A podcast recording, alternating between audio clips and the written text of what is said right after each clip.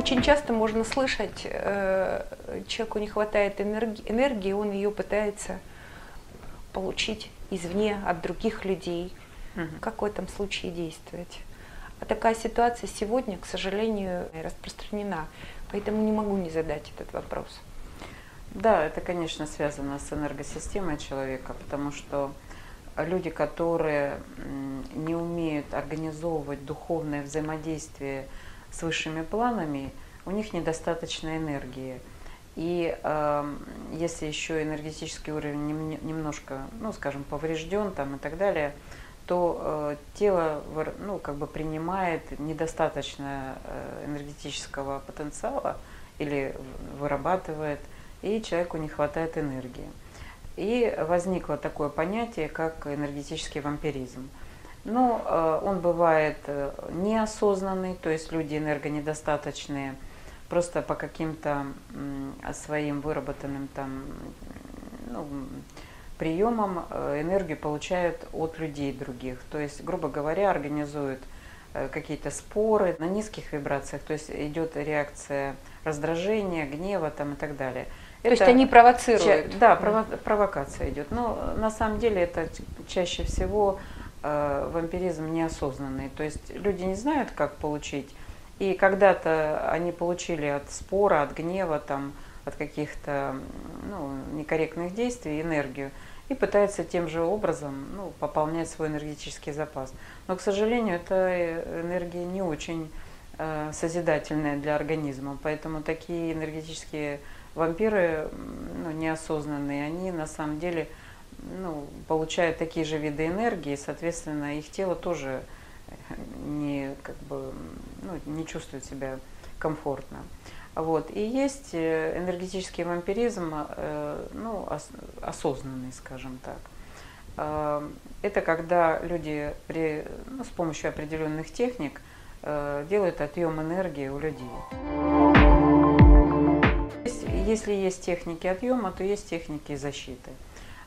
Конечно, самая лучшая защита – это ваше здоровое энергетическое тело. То есть там, где нет у вас пробоев, ну, каких-то Э, ну, ваших личных моментов эмоциональных, э, тогда, в принципе, сложно вампиру, любому, вас как бы э, отобрать у вас энергию. И не ведусь на провокации. И не ведусь на провокации, да, совершенно верно. А есть другой уровень как бы защиты. Это, например, такому человеку, который подключается к вам в чакры, дать просто очень много энергии, э, чтобы он ну, в полном объеме получил то, что он хочет. Только не отдавать свою энергию. Дело в том, что человек связан э, с каналом всегда. Каждый человек, в принципе, связан. Просто у некоторых он э, в связи с тем, что генерация идет э, деструктивных мыслей, канал немножко сужен.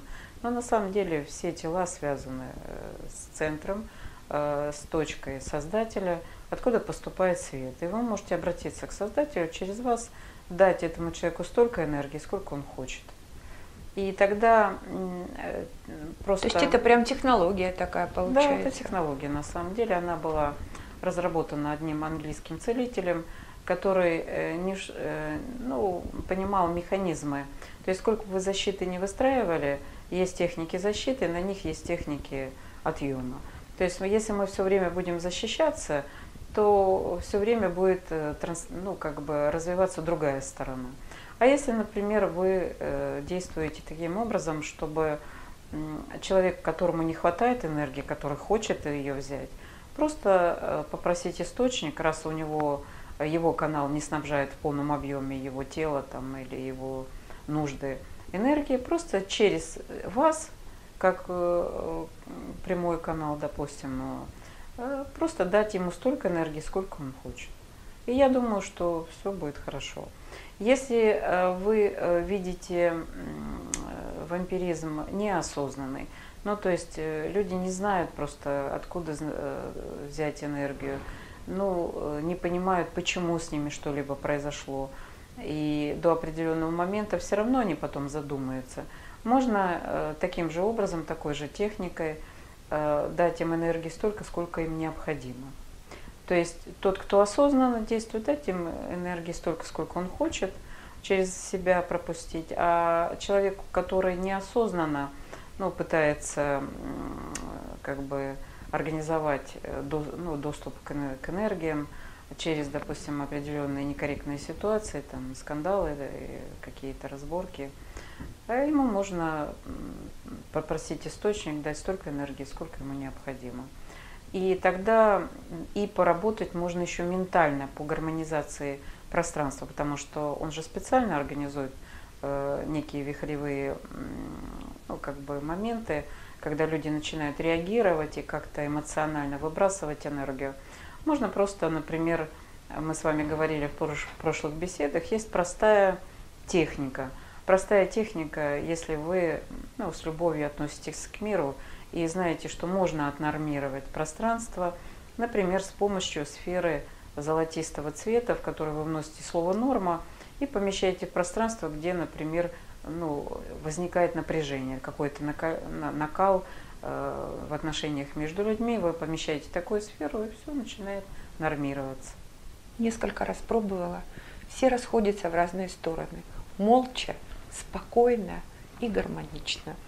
Совершенно верно, эта техника работает. Работает.